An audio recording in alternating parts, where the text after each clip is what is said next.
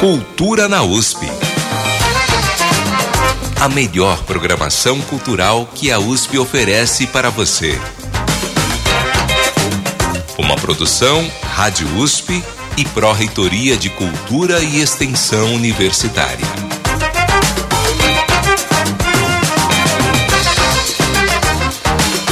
Boa tarde, começa agora mais uma edição do Cultura na USP. Estamos juntos todas as quintas-feiras aqui na Rádio USP, trazendo o melhor que a USP oferece na área cultural, com agenda, entrevistas, bastidores e curiosidades de uma programação aberta a todos. As edições do programa também estão disponíveis no Spotify e nos sites jornal.usp.br e cultura.usp.br. Os nossos conteúdos e outras dicas também estão todos os dias no Instagram, arroba Cultura na USP. Para falar com a gente, envie sua mensagem para o e-mail ouvinte.usp.br ou o WhatsApp 11 2648 0042. Repetindo, ouvinte.usp.br ou 11 2648 0042. Eu sou Michel Sitnik e fico com vocês na próxima hora, substituindo o nosso apresentador titular Elcio Silva, que está em suas mais do que merecidas férias. Elcio, um abraço para você e bom descanso por aí. E aqui na técnica tem uma companhia de Benê Ribeiro. Boa tarde para você também, Ribeiro. E nessa quinta-feira, dia 19 de outubro de 2023, você vai saber tudo sobre o Museu de Zoologia da USP, que tem mais de 10 milhões de exemplares preservados e é uma das principais instituições científicas do país. Vamos falar também sobre o concerto gratuito da Orquestra Sinfônica da USP na programação do ciclo da Torre do Relógio, nesse sábado no Centro Cultural Camargo Guarnieri. As apresentações do Coral da USP no final de semana, com dois concertos do grupo feminino. Na casa de Dona Yaya, um recital no domingo também tem entrada grátis. No Sinusp, no cinema da USP, as exibições da mostra De Repente 30, que comemoram as três décadas de atividade desse cinema, com suas salas aqui na cidade universitária e também no Centro Maria Antônia. Tem também teatro com entrada grátis no TUSP Butantã, com a, com a peça Fracassadas BR. Na Biblioteca Brasiliana Guita e José Mindlin, o último encontro do projeto BBM no vestibular, com uma aula sobre o livro Dois Irmãos, de Milton Ratum. E todos os detalhes das apresentações dos finalistas do programa Nascente USP, um tradicional concurso artístico para estudantes da Universidade de São Paulo. Os selecionados nas categorias de artes cênicas, música erudita, música popular e texto estarão nos palcos do Camargo Guarnieri a partir da próxima segunda-feira, tudo gratuito e aberto ao público em geral. Tudo isso agora aqui no Cultura na USP. Cultura na USP. E a gente começa o programa de hoje conversando sobre o Museu de Zoologia, que é uma instituição que tem a sua origem ligada ao Museu Paulista a partir do final dos anos 1800. Em 1939 acabou sendo vinculado à Secretaria de Agricultura, Indústria e Comércio do Estado de São Paulo e passou a fazer parte da Universidade de São Paulo em 1969. O Museu de Zoologia abriga o maior acervo catalogado de fauna e flora brasileira. São mais de 10 milhões de exemplares preservados em uma importante fonte de dados de biologia evolutiva, paleontologia, ecologia e biologia molecular. Para falar sobre esse acervo, as pesquisas e o acesso ao público, a gente recebe aqui no estúdio da Rádio USP a professora Maria Isabel Landim, mestre e doutora em zoologia e curadora da coleção museográfica do museu. Boa tarde, professora. Boa tarde, Michel. Boa tarde, ouvintes da Rádio USP. E também estamos aqui com o museólogo responsável pela área técnica das exposições, o Felipe Alves Elias, mestre em geociências e museologia. Seja muito bem-vindo, Felipe. Obrigado, Michel. Boa tarde. Boa tarde para todo mundo que está nos ouvindo aí. É um grande prazer. Que bom que vocês puderam estar aqui com a gente. E eu comecei a apresentação aí falando que são mais de 10 milhões de exemplares no acervo do museu. É isso mesmo, eu falei certo, porque é um número bastante impressionante, né? É, exatamente. E, e a, a, a, gente reúne uma das, das, coleções mais importantes de animais brasileiros do mundo. Hoje, para você fazer pesquisa sobre animais da região neotropical, provavelmente você vai precisar examinar materiais que estão depositados na nossa coleção, né? E o que, que esse número significa em termos de representatividade em relação a outros museus do mundo? Isso é, é, é um número que impressiona mesmo, né? Então é, é, é, algo que é comum encontrar em museus dessa natureza? Olha, na verdade, a gente tem algumas grandes coleções que numericamente certamente ultrapassam os 10 milhões de exemplares é, é, que a gente encontra no Museu de Zoologia e essas instituições estão em geral na América do Norte, na Europa, né? Mas com foco na, na, na, biodiversidade brasileira, isso é um número realmente muito impressionante. E a nossa coleção é uma das poucas que consegue reunir é, é, essa qualidade, né? E aí qual a importância desse acervo para a ciência e para a pesquisa? Ele é fundamental, né? Se a gente for pensar, a, gente chegou no século XXI com, com alguns países que ainda têm reservas importantes de biodiversidade, né? E o Brasil, ele reconhecidamente é o país que abriga a maior biodiversidade do planeta, né? Sozinho, nosso país detém 20% é, da biodiversidade total que existe. Ah, e isso, assim, assim, não, a boa parte dessa biodiversidade ela ainda não foi inventariada, ainda não é conhecida pela ciência. E, ao mesmo tempo, a gente tem o paradoxo de viver desafios, da gente ver paisagens naturais sendo apagadas da noite para o dia. Então, isso coloca um desafio imenso sobre instituições, principalmente como as nossas, né? porque a gente tem não só a responsabilidade de produzir conhecimento sobre essa biodiversidade que é pouco conhecida, conhecida, mas também de formar coleções relevantes para o presente e para o futuro da produção de conhecimento em biodiversidade no nosso país e no mundo. Né? Então, a gente tem um desafio muito grande, uma pressão muito grande e temos desempenhado um papel muito importante nesse sentido de qualificação da nossa instituição para dar conta desses desafios. E que tem a ver com essa longa história do museu também, né? Eu falei um pouquinho na apresentação. Vocês conseguem detalhar um pouquinho mais como é que tem sido essa trajetória, o surgimento do museu e o que, que aconteceu até aqui?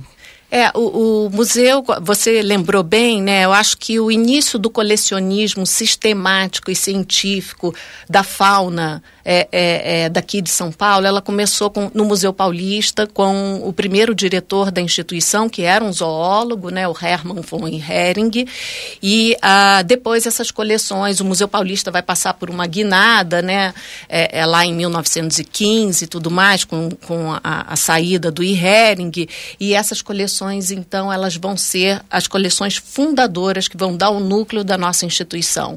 Como você bem lembrou, ela vai passar para a gestão durante durante um período da Secretaria de Agricultura e Comércio, né? É, e depois, é, na década de 60, no final da década de 60, ela vai ser incorporada pela Universidade de São Paulo e aí ela vai assumir uma, uma, uma dimensão totalmente diferente. Enquanto esteve, é, principalmente no Museu Paulista e depois na Secretaria de Agricultura, ela tinha um foco muito forte na fauna de São Paulo.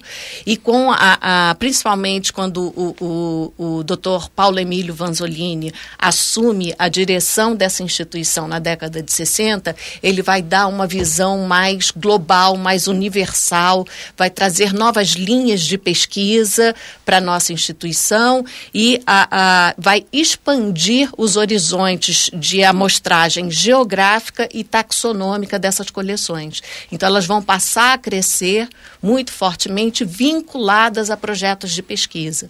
Né? E, e, isso vai ser a característica que ela vai seguir quando ela se torna uma instituição ligada a uma universidade. Né? Então, eu acho que o museu tem essa característica, as nossas coleções crescem muito vinculadas a projetos de pesquisa, mas nós também recebemos é, muitas coleções que são formadas em universidades, em departamentos de universidade, Michel, que não tem como pressuposto a salvaguarda de coleções. E o museu hoje é uma referência para para o Brasil na salvaguarda de coleções zoológicas, né? Então a gente acaba recebendo assim coleções que são formadas por, por por professores que depois se aposentam, o departamento não tem interesse em manter a responsabilidade sobre aquele acervo e as pessoas reconhecem que o Museu de Zoologia é um local ah, ah, importante e, e, que vai garantir a, a, a, sobrevida desse acervo para as futuras gerações. Né? Então, a,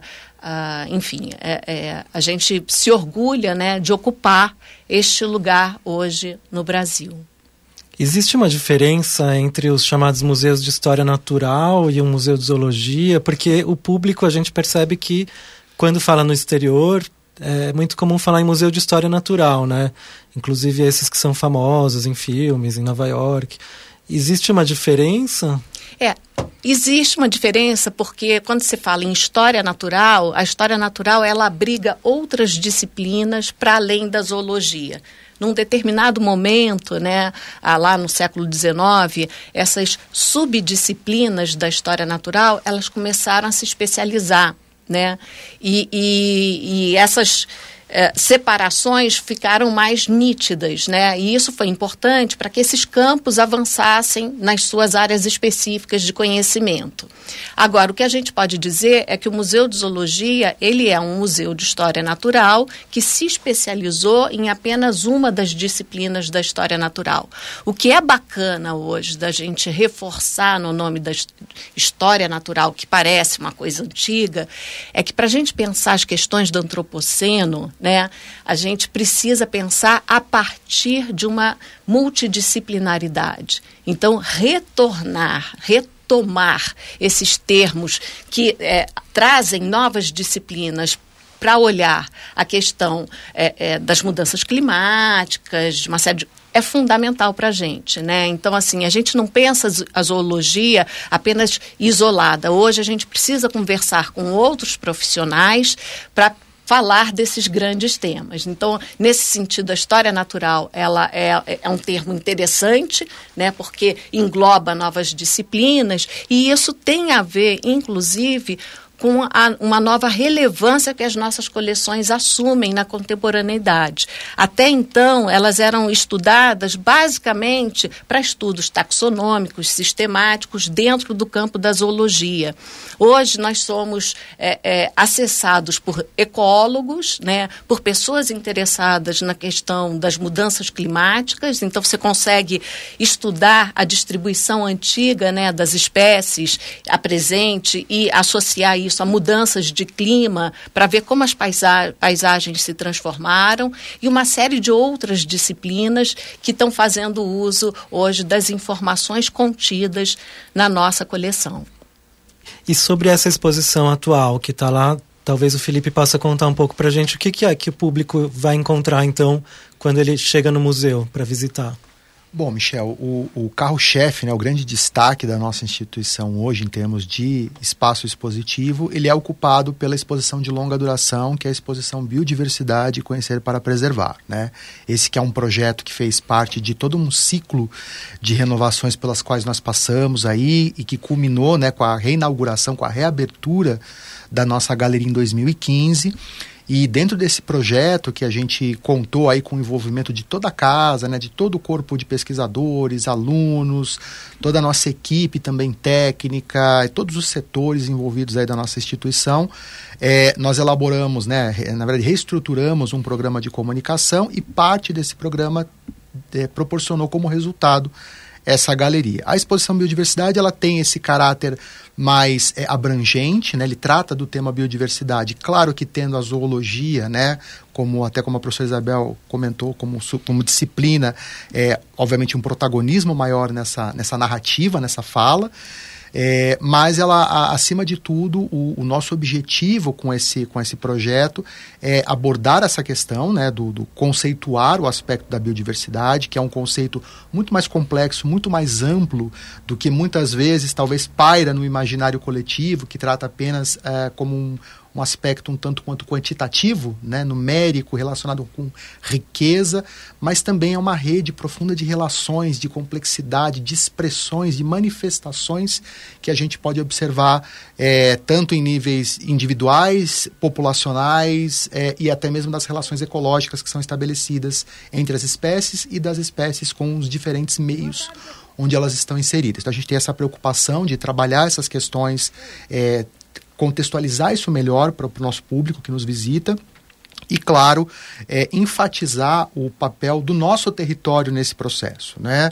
Então, como a, a, professora Isabel já mencionou, a gente tem aqui, ocupamos uma, uma, uma, posição muito privilegiada do ponto de vista né, dessa, dessa diversidade que se expressa é, e o quanto o nosso, o nosso espaço geográfico ele representa nesse processo. E, claro, que tudo isso é, é faz com que nós também ocupemos uma, uma, uma assumamos uma responsabilidade muito grande no, no, no, que diz respeito não apenas ao conhecimento, a enriquecer o conhecimento através desse trabalho, por exemplo, de inventariamento, né, que é desenvolvido muito fortemente dentro da nossa instituição, mas como que é, essa informação ela pode nos auxiliar a entender o contexto dessas relações e também fomentar ações voltadas à, à conservação, a, né, a todo esse aspecto que é fundamental e que faz muito parte também da nossa narrativa. Né? Uma outra coisa que é muito legal, que a gente também procura destacar bastante nessa nossa, nesse projeto de galeria de longa duração, é o papel da produção do conhecimento nesse processo. Então a gente valoriza muito o trabalho de pesquisa desenvolvido no âmbito do próprio museu,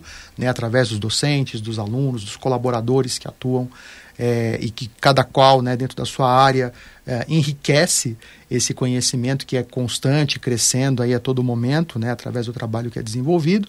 E, uh, de uma certa maneira, a gente procura também salientar é, ao nosso público que muitas vezes vem à galeria né, pensando né, no museu como, acima de tudo, um espaço é, cultural, né, um espaço de lazer, também é um papel que a gente desempenha, obviamente, mas é, é, é, é, essa interface, né, ela acaba sendo, na verdade, é, apenas uma pequena janela que se abre para o grande universo que é o museu, que é uma instituição que desenvolve esse trabalho de salvaguarda, né, que responde por essa preservação desse patrimônio biológico, Uh, e também um espaço onde se produz conhecimento. Né? Então, acho que isso a gente procura salientar a todo momento, usando exemplos da pesquisa que o museu desenvolve. Nós temos hoje um espaço muito interessante, privilegiado, que a gente utiliza dentro da nossa galeria, que é o que nós denominamos Sala das Descobertas, né? que é um espaço que procura é, representar, né, é, um, captar um pouco da essência do que são os bastidores do museu,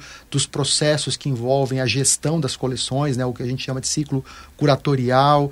Então, tudo isso é algo que o museu buscou nesse, nessa renovação, nesse processo de reformulação, é, trazer para essa proposta, né? E a todo ano a gente tem aí, enfim, é um, uma ampliação desse, dessa rede de atendimento, né? Acho que a, a, as impressões que a gente recebe em relação à experiência do público são sempre é, muito positivas e a gente tem essa grande responsabilidade, né? De não apenas, né? Até acompanhando essa, essa tradição que vem sendo consolidada com o trabalho de pesquisa, de produção de conhecimento desenvolvida no âmbito do museu, da gente também apresentar isso, né? De extroverter isso para além é, é, da, da, da, do espaço mesmo, né, do, âmbito, do ambiente de pesquisa, mas levar isso para a sociedade, apresentar isso como parte da produção que é desenvolvida não só no museu, mas como parte da própria rede né, estruturada da Universidade de São Paulo. Ah, legal. Felipe, você falou várias coisas aí que, que dá gancho para a gente detalhar um pouco mais e que com certeza interessa para o nosso público. Então, vou deixar esse gancho no ar a gente vai fazer uma pequena pausa agora para trazer é, uma programação musical aí do final de semana e trazer algumas dicas para o nosso ouvinte. E aí, daqui a pouco a gente vai retomar a conversa para poder detalhar um pouco mais sobre esses bastidores do museu, as exposições de longa duração e também as temporárias, e aí o nosso ouvinte pode saber um pouquinho mais. E então, entrando agora na programação musical do final de semana, hoje às 5 da tarde no Centro Maria Antônia, tem mais uma apresentação do ciclo de música medieval e barroca. Os detalhes com a jornalista Sandra Lima. Boa tarde, ouvintes. Hoje acontece a 12ª aula concerto do ciclo de música medieval e barroca, intitulado A Matemática dos Afetos, que acontece quinzenalmente em 2023, sempre às quintas-feiras com entrada gratuita no Centro Maria Antônia. O tema desta quinta é Polifonia Instrumental do século XVII, Diminuições, o repertório veneziano em torno de Giovanni Bassano, com comentários de Daniel Figueiredo, mestre e doutorando pela Unesp, e do grupo Consorte Bassano da USP. O músico Alfredo Zaini nos conta como será a apresentação de hoje. Esse programa do Consorte Bassano Unesp USP, ele é um programa que ele vai apresentar obras de compositores que estavam conectados de alguma forma ao compositor Giovanni Bassano, que foi um importante músico veneziano, e esse e o programa para que, que nós vamos apresentar, ele vai ser um programa que vai apresentar diminuições e obras realmente pensadas para esse instrumentário que nós vamos usar, que são um grupo de mais de 30 flautas doces, tem flautas desde muito pequenas até muito grandes e, e, é uma experiência sonora porque esses instrumentos, o uso desses instrumentos dessa maneira não é algo muito usual, especialmente aqui no Brasil. Então, vai ser uma experiência sonora muito interessante esse concerto, onde o, o público vai ter contato com o uso de flautas doces que nós não estamos acostumados a ouvir no dia a dia. A entrada é gratuita, mas é necessária a retirada de senha uma hora antes da aula concerto no próprio edifício Joaquim Nabuco do Maria Antônia, que fica na rua Maria Antônia 258, na região central da cidade de São Paulo. Sandra Lima para o Cultura na USP. Mais informações em www.usp.br barra Maria Antônia. Repetindo, usp.br barra Maria Antônia, tudo junto. É, e no sábado tem um concerto gratuito da Orquestra Sinfônica da USP, com a regência do maestro Gil Jardim, na programação do ciclo da Torre do Relógio. O tema é Civilizações e Urbanismo, e a experiência musical vai ser complementada por análises de especialistas da USP. Saiba mais na reportagem de Ian Salmar, Lucas Coelho e Bianca Kirklevski. No coração da cidade universitária, 50 metros de concreto aproximam a terra do céu. Duas faces se unem: fantasia e realidade. Integradas em gravuras, revelam as diversas áreas do conhecimento que compõem a universidade. Neste mês, a Torre do Relógio, icônico monumento projetado por Rino Levi, completa 50 anos de existência. Para celebrar, a OSUSP, Orquestra Sinfônica da USP, promove uma apresentação especial que vai unir música e ciência. Sábado, às 16 horas, sob regência do maestro Gil Jardim, o tema do programa será Civilizações e Urbanismo. Sobre este tema, ouviremos quatro obras de compositores distintos. A Criação do Mundo, de Dario Milhaud, traz toques de jazz para ilustrar o caos, o nascimento de divindades, da fauna, da flora e dos seres humanos. Sensemaya, de Silvestre Revueltas, é uma obra baseada no poema Como Matar uma Cobra, do poeta cubano Nicolás Guillén.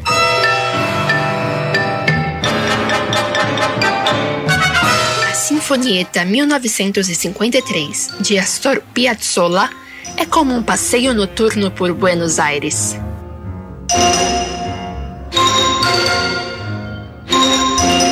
E a divertida Flor de Tremembé, de Camargo Guarnieri, mistura as sonoridades do choro urbano com toques do modernismo.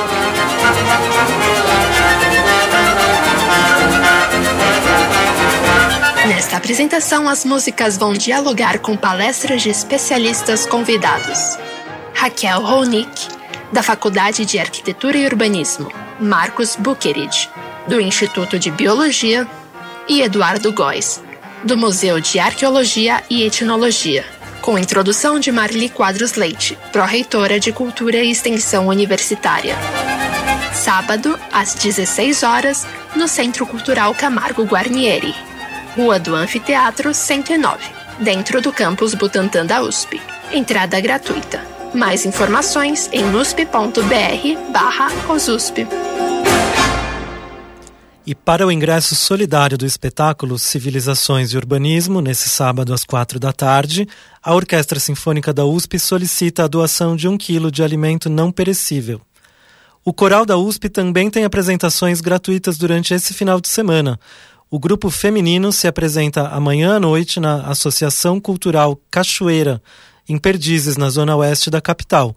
E no sábado à tarde, na FAO Maranhão, em Higienópolis, na região central, é, que é uma das sedes da Faculdade de Arquitetura e Urbanismo, em um casarão histórico. A regência é de Paula Cristina Monteiro. Oi, Paula, pode nos contar um pouquinho mais? Oi. Eu vim aqui fazer um convite para todos vocês para assistirem o Coralusp Feminino nesse fim de semana. A gente vai fazer duas apresentações, na sexta-noite e no sábado à tarde. O projeto do feminino desse ano foi um projeto que era com composições de mulheres ou arranjos de mulheres ou músicas que ficaram famosas nas vozes de alguma mulher ou que falam sobre mulheres. Então, por exemplo, a primeira peça, a peça que abre o concerto, é o Triste Loucomar, da banda Francisco Elombre. E é uma peça que fala bem sobre mulher, uma peça bem feminista. A gente tem Augusta, Angélica e Consolação e outras peças, todas elas relacionadas a mulheres.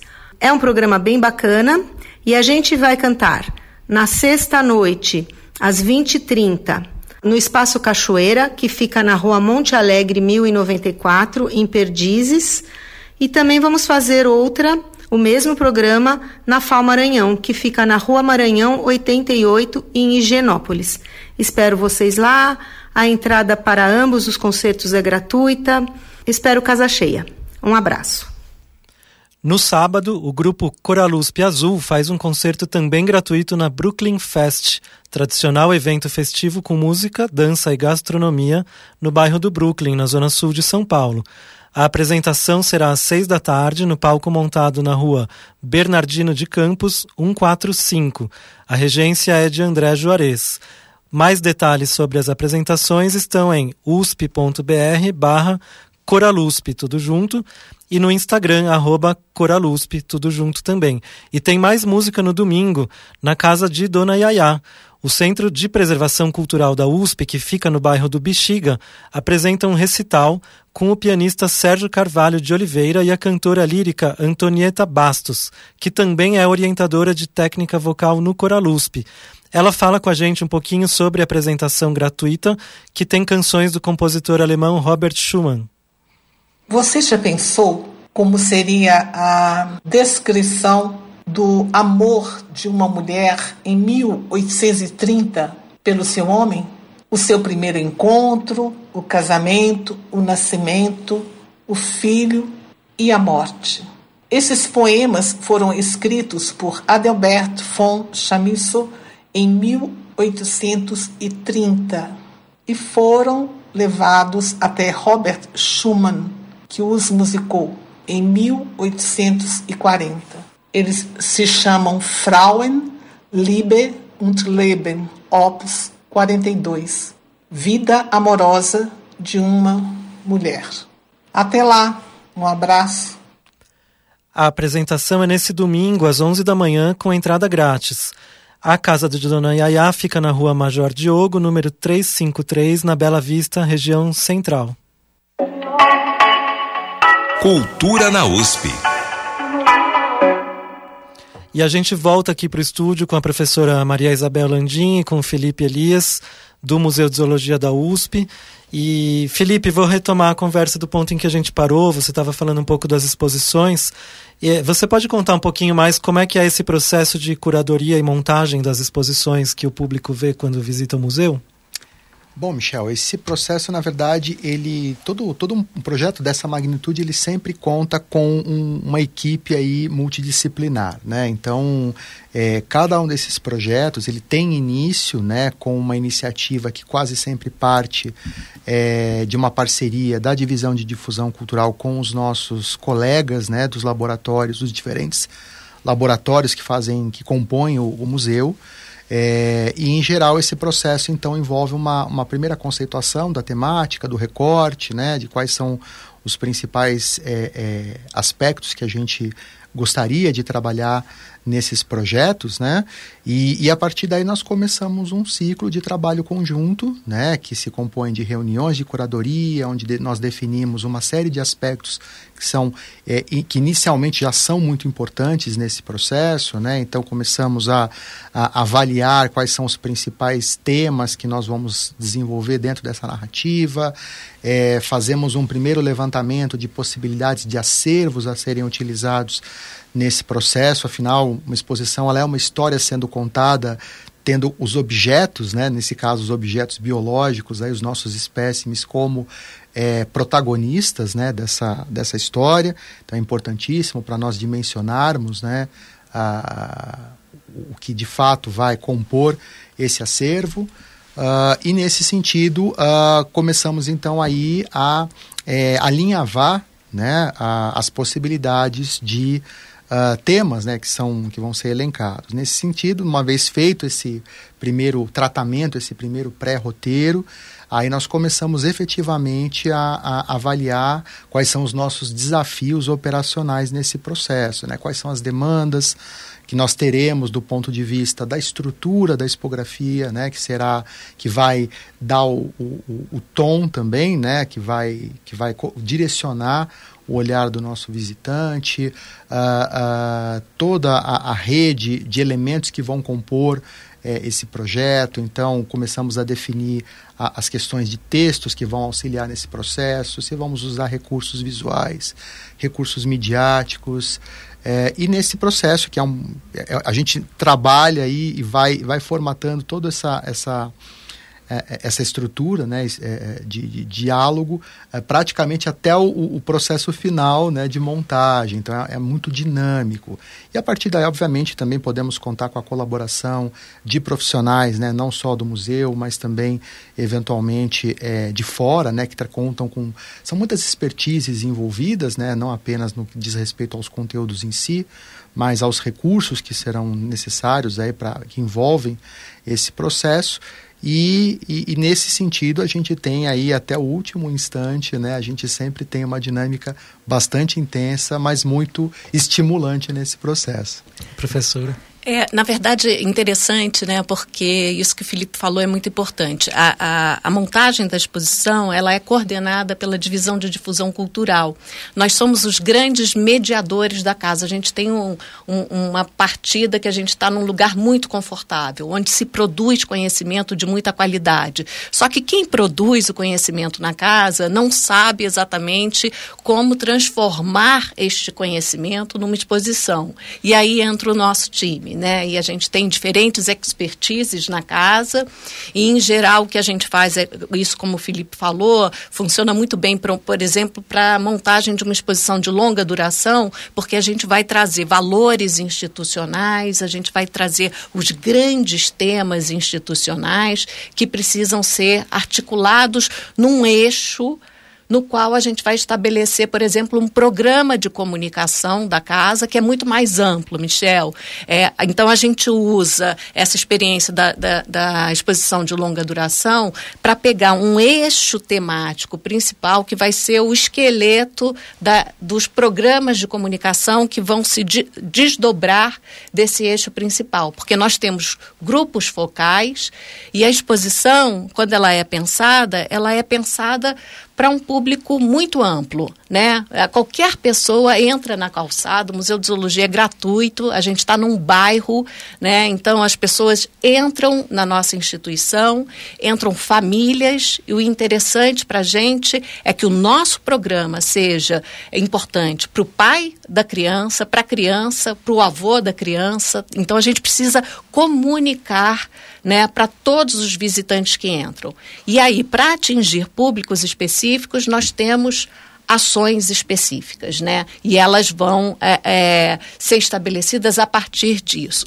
Agora tem uma outra coisa, um outro eixo de exposição que são as exposições temporárias. E aí é totalmente diferente. Aí nós somos procurados pelos laboratórios do museu para justamente transformar projetos de pesquisa né, em exposições. E isso é o caso, por exemplo, de uma exposição temporária que está hoje no Museu de Zoologia, que é a Vida Secreta dos Peixes Elétricos, que é resultado de um projeto temático coordenado pelo, pelo professor Naércio Menezes e que nós transformamos, então, né, com essa mediação da museologia, né, toda a nossa equipe, com a ictiologia, transformamos num projeto expositivo com a voz do Museu de Zoologia. Né?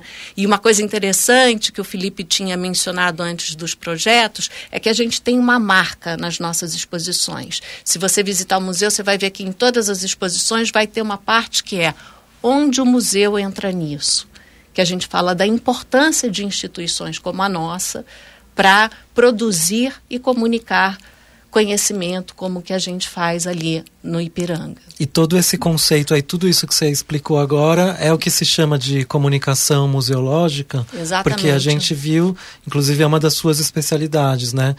E eu acho que para o público leigo, às vezes, existe uma confusão de conceitos, né? Porque a comunicação museológica tem a questão do educativo também, e comunicação museológica, muita gente também pensa que é a simples divulgação, né? Então, você tem uma exposição e divulgar isso na imprensa e nas redes sociais, mas na verdade é muito mais profundo, né? É muito mais profundo. É um programa complexo que se articula em várias vertentes, tá? Que inclui a, as ações educativas.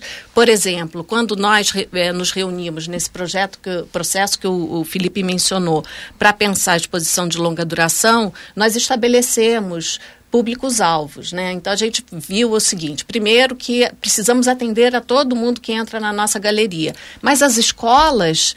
É, elas requerem um atendimento é, específico e merecem uma atenção. Então, a, a gente viu as escolas como público prioritário. Só que a gente tem uma educadora no Museu de Zoologia, né? E a gente precisava pensar em estratégias para dar conta deste desafio é, é, a partir da nossa realidade. Então, formatamos, por exemplo, um curso de difusão que a gente oferece três vezes por ano, onde a gente recebe professores, de preferência professores que visitam e retornam ao museu com frequência com diferentes turmas, para qualificar é, é, esses professores para terem fazerem suas visitas autônomas no Museu de Zoologia. Esse né? público escolar é o principal perfil do museu ou não necessariamente? Não, estatisticamente talvez não seja o principal. Tá? É, antes da gente reabrir em 2015, a gente tinha estudos sobre isso. Ah, durante um período, enquanto havia estímulo do Estado de São Paulo para visita das escolas aos museus, a, a visita escolar representava 60% do nosso público. Depois, quando o, o, governo do Estado passou a privilegiar a presença em sala de aula, cortou o ônibus e tudo mais, esse público caiu para 15% no Museu de Zoologia. Hoje a gente tem uma, uma, um agendamento consistente de visitas escolares, tá? mas a gente é, faz visitas monitoradas em horários específicos, onde a gente usa esse profissional hiperqualificado que a gente tem.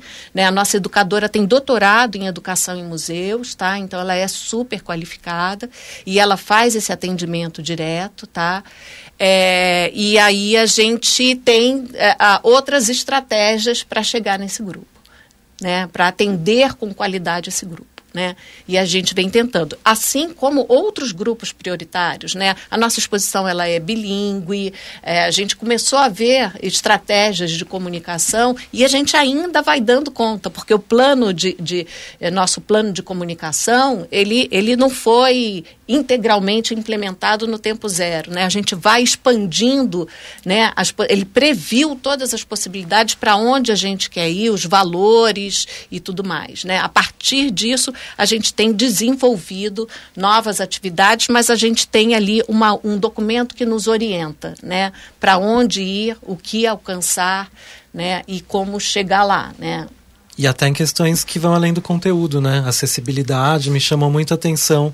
Eu tive lá vendo a exposição dos peixes elétricos e é, a questão da acessibilidade chamou muito atenção, né? Pensando em todos os detalhes. É, é, isso é um desafio enorme, né, Felipe? A gente tem tentado dar conta disso. Eu acho que quando a gente inaugurou a exposição de longa duração, a gente teve a construção da rampa, foi o primeiro passo super importante. As pessoas achavam que era impossível, porque nosso edifício, Michel, que aliás foi construído na década de 40, né, do século 20, como o primeiro edifício construído para abrigar um museu. Até então, todos os museus, eles eram, as coleções eram colocadas em edifícios históricos e tinham que se adaptar a uma arquitetura que não havia sido pensada para abrigar museu. O nosso não, né? O nosso foi planejado para abrigar um museu e os elementos da arquitetura eles apontam para isso, né? Então já vale a pena visitar, inclusive por, por, essa questão, né? Mas é claro que essa arquitetura ela também nos traz muitos desafios, né? O maior deles é o espaço, o museu é muito pequeno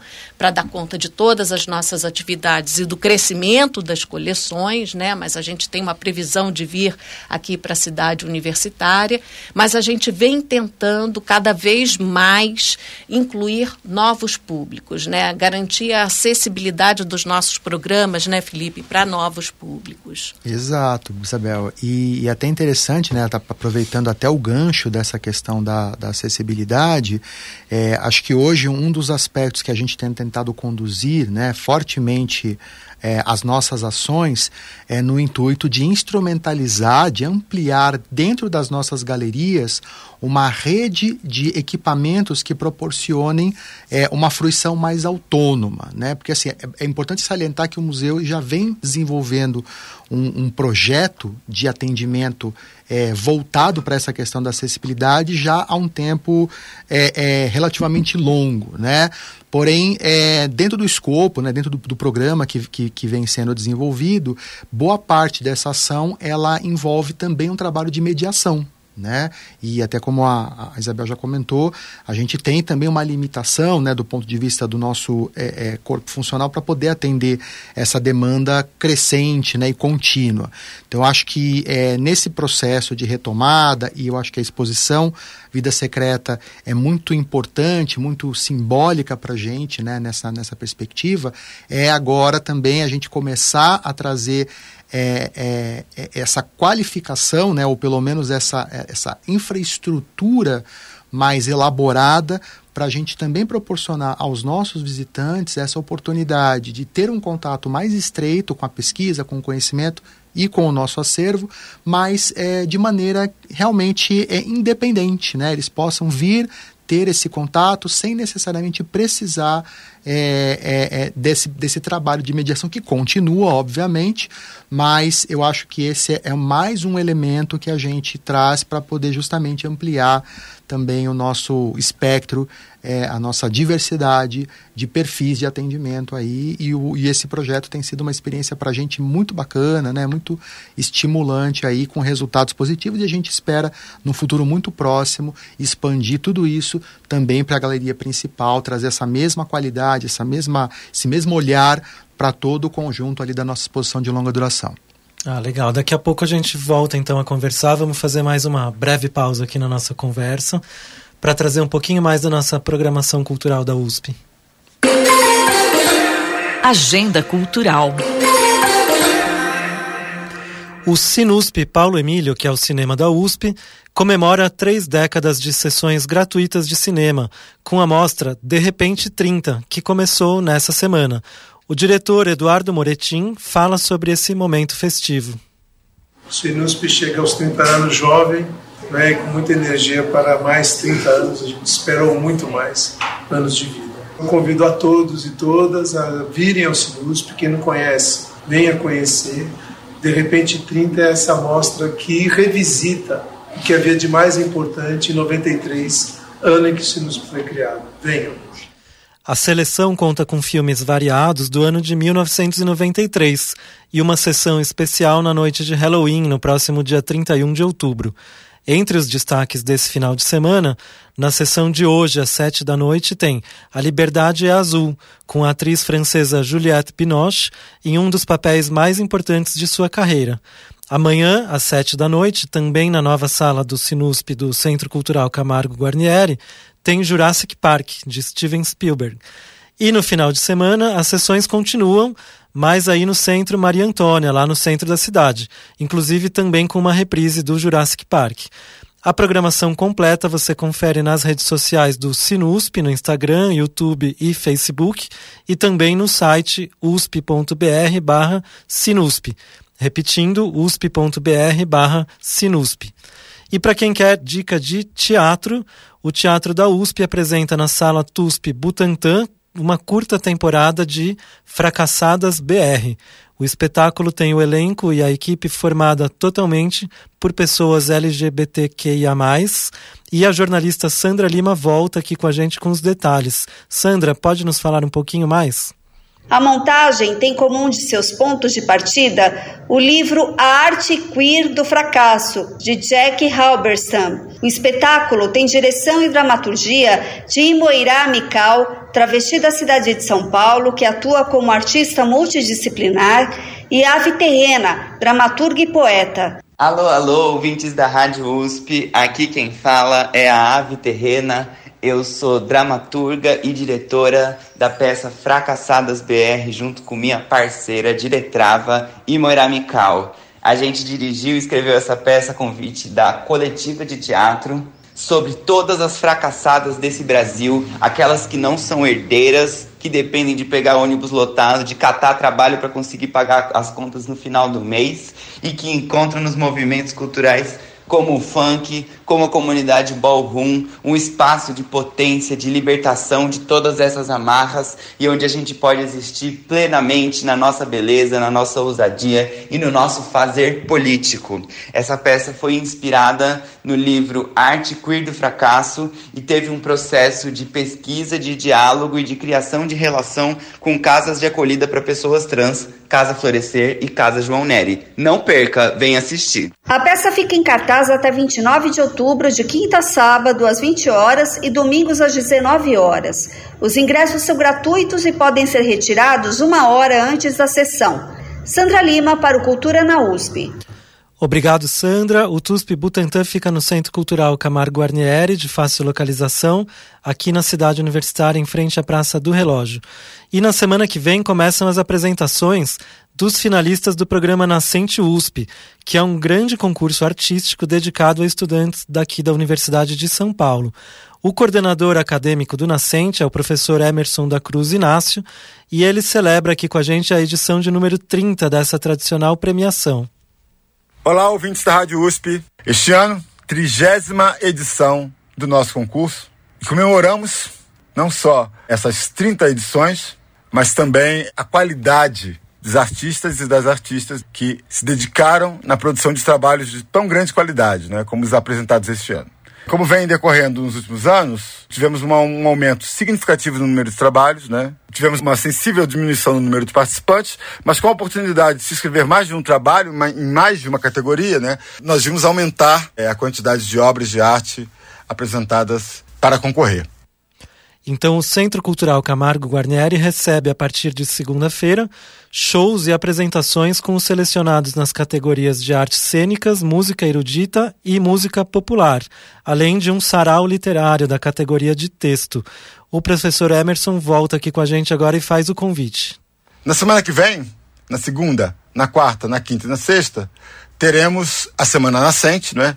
Momento em que os finalistas das categorias texto, artes cênicas, música erudita e música popular terão a oportunidade de apresentar, fazer uma primeira apresentação à comunidade acadêmica. E nesse momento serão apresentados os finalistas dessas categorias, né? Na segunda-feira, começando com o sarau literário, logo após, às 19h30, a mostra de artes cênicas. Na quarta, artes cênicas a partir das 19h30. Na quinta, a partir das 18 horas, a mostra de música erudita e na sexta-feira, também às 18, a mostra de música popular. Esse ano gostaria de dar destaque também para a inclusão na categoria texto de duas novas modalidades textuais, né? Modalidades textuais literárias, faço questão de frisar, que são o mangá e a novela gráfica. Para todos os nossos eventos, a entrada é franca, de graça, na faixa. Contamos com a participação e com a presença de todos vocês, ajudando a brilhantar essa nossa trigésima edição. Um abraço. Os detalhes dessa programação estão disponíveis em cultura.usp.br nascente. Repetindo, cultura.usp.br nascente. E a Biblioteca Brasiliana Gita e José Mindlin realiza na próxima quarta-feira, dia 25, o último encontro do projeto BBM no Vestibular. O projeto promove encontros abertos para o público com pesquisadores especializados nos livros da lista do vestibular, para análises, debates e explicações. O evento é interessante não só para quem vai prestar a prova, mas também para os interessados em literatura em geral. O evento da próxima semana será sobre o livro Dois Irmãos, do escritor Milton Ratum, que está entre as obras selecionadas para os estudantes que vão prestar a FUVEST para ingressar aqui na USP. O autor falou um pouquinho sobre esse livro Dois Irmãos em uma entrevista para o canal USP no YouTube. Ah, é um romance que fala da cidade, né? Fala de Manaus, fala da memória, fala também da imigração, conta um drama familiar, né? A rivalidade dos, desses irmãos, do, dos gêmeos, dessa paixão incomum da mãe por um dos filhos, a história do pai, enfim, e é narrado por um jovem, por um menino que não pertence à família, que vem lá de baixo, de uma família humilde, filho de uma indígena, que também trabalha na casa desses imigrantes libaneses em Manaus. Então eu quis que o narrador fosse um narrador não da elite, mas vamos dizer que viesse de baixo, de uma de uma de uma classe social né, mais humilde. Né? E isso faz muita diferença, porque quem conta a história é alguém que não pertence diretamente à família. É alguém que está numa espécie de limiar entre o mundo de fora e o mundo de dentro. E o livro fala também sobre a história de Manaus, como que Manaus se tornou uma cidade que era belíssima, uma cidade que foi se transformando, né, com esse progresso entre aspas, que acabou destruindo a memória urbana, né, o centro histórico da cidade. O encontro será na Sala Vila Lobos da Biblioteca Brasiliana Guita e José Mindlin na próxima quarta-feira, dia 25, às 6 da tarde. O endereço é Rua da Biblioteca, número 21, aqui na cidade universitária, e as informações todas estão em bbm.usp.br, repetindo bbm.usp.br, só para facilitar aí, BBM é Biblioteca Brasiliana Mindlin. E aí a gente volta aqui para o estúdio para nossa entrevista. Cultura na USP. A melhor programação cultural que a USP oferece para você. Então, é, Isabel e Felipe, a gente volta aqui para o bloco final né, da nossa conversa. A gente estava falando um pouquinho sobre, sobre as exposições e o que o público encontra lá e como é esse processo de montagem. É, existe uma outra forma também de visitar virtualmente as exposições, é isso? Para quem, quem não pode, por enquanto, ir pessoalmente até lá? É isso aí, Michel. Na verdade, uh, hoje existe uma, um, nós temos um recurso, né, que é o, a experiência 360, né. Então isso permite a, a, qualquer um que tem interesse em conhecer a nossa galeria de exposição de longa duração, pode acessar isso através da internet, né. Então pode acessar pelo nosso site é, ou até pela própria plataforma Google Street View e aí tem a possibilidade de conhecer o nosso espaço ali em detalhes, conhecer o acervo é, totalmente no ambiente virtual. Isso é muito bacana. E aí, para quem pode ir pessoalmente, melhor ainda, né? Aí a gente pode já aproveitar também fazendo um convite para as pessoas irem. O que, que vocês gostariam de destacar? Então, pelo que, pelo que a gente conversou um pouquinho, tem essa exposição de longa duração né, sobre a biodiversidade, é, a vida secreta dos peixes elétricos. Como é que as pessoas podem visitar é, essas exposições e conhecer pessoalmente? O Museu de Zoologia ele é gratuito, né? ele funciona de terça a domingo, né? das 10 às 4 e meia a entrada está aberta, ele vai fechar suas portas às 5 horas da tarde. E uh, eu acho que, acima de tudo, uh, o Museu de Zoologia ele vem ganhando um espaço muito especial na cidade de São Paulo pelo tipo de programa que ele oferece. Né? Sendo um museu universitário, o Museu de Zoologia tem um programa muito focado na qualidade dos seus recursos humanos né? e, e nas nossas coleções, que são é, impressionantes. Né? Então, você é, vai encontrar no Museu de Zoologia uma equipe não só muito motivada, mas alunos de graduação da Universidade de São Paulo, alunos de pós-graduação dos dois. A gente tem dois programas de pós-graduação, um em sistemática, biodiversidade animal e, e é, taxonomia e biodiversidade. É, é, o outro é, em interunidades em museologia, que a gente compartilha com os quatro museus estatutários da USP, e os nossos alunos, no seu processo de formação, eles contribuem com as atividades de extensão que são desenvolvidas na nossa casa. Né? Nós temos bolsistas PUB e, e, e programas é, para a família, né? como eu falei do nosso programa de comunicação institu institucional, a gente tem uma série de atividades que são voltadas para a família, que são oficinas, é, palestras, e, e, e, e, isso é oferecido nos finais de semana. Então, é, é, é uma programação muito especial, feita com, com pessoas muito qualificadas. Com certeza, né? E, e agora a gente está com essa exposição, né? A vida secreta dos peixes elétricos no ar, né? Lá a mostra vai ficar aí pelo menos até o próximo ano, né? A partir do, até o mês de setembro. Importante ressaltar também que esse é um projeto que contou aí com uma parceria muito valiosa do Aquário de São Paulo, né, já que eles nos proporcionaram a oportunidade de, pela primeira vez é, exibirmos, né, além de material da nossa coleção, da, da coleção da, do Laboratório de Ictiologia, também exemplares vivos né, de peixes elétricos aí, que fazem parte da diversidade de espécies que habitam o nosso território. É, e o museu conta ainda com, com participa né, também de outros projetos, como por exemplo a exposição 4 em 1, né, que hoje está lá em cartaz também no Museu de Arte Contemporânea né, da USP, lá no Ibirapuera, uma exposição que tem um foco muito importante na questão dos processos que, que, que unem né, as instituições museológicas, apesar das, duas, das suas distinções, que é o, são os processos curatoriais. Né? Então, e uma é uma mostra... exposição que junta acervo dos quatro museus da USP, né? Museu do Ipiranga, Museu de Zoologia, MAC e MAI, né?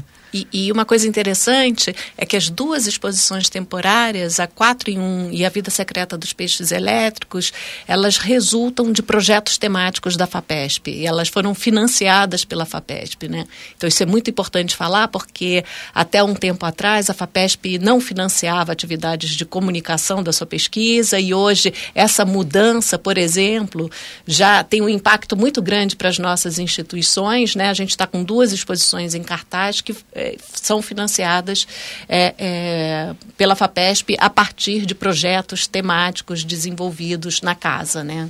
Nessas exposições que estão ali, a, a de longa duração ou a dos peixes elétricos, tem alguma peça em especial que é sucesso, assim? Alguma coisa que se destaca que o público vai procurar? Ou não existe isso? Ah, eu acho que tem algumas que obviamente chamam muita atenção, né? Os, os, os fósseis, geralmente, os dinossauros são sempre um elemento muito que está no imaginário, então eles destacam bastante. No caso da galeria, a gente tem uma diversidade grande de aves, mamíferos, répteis, animais belíssimos, tem uma estética que impressiona bastante.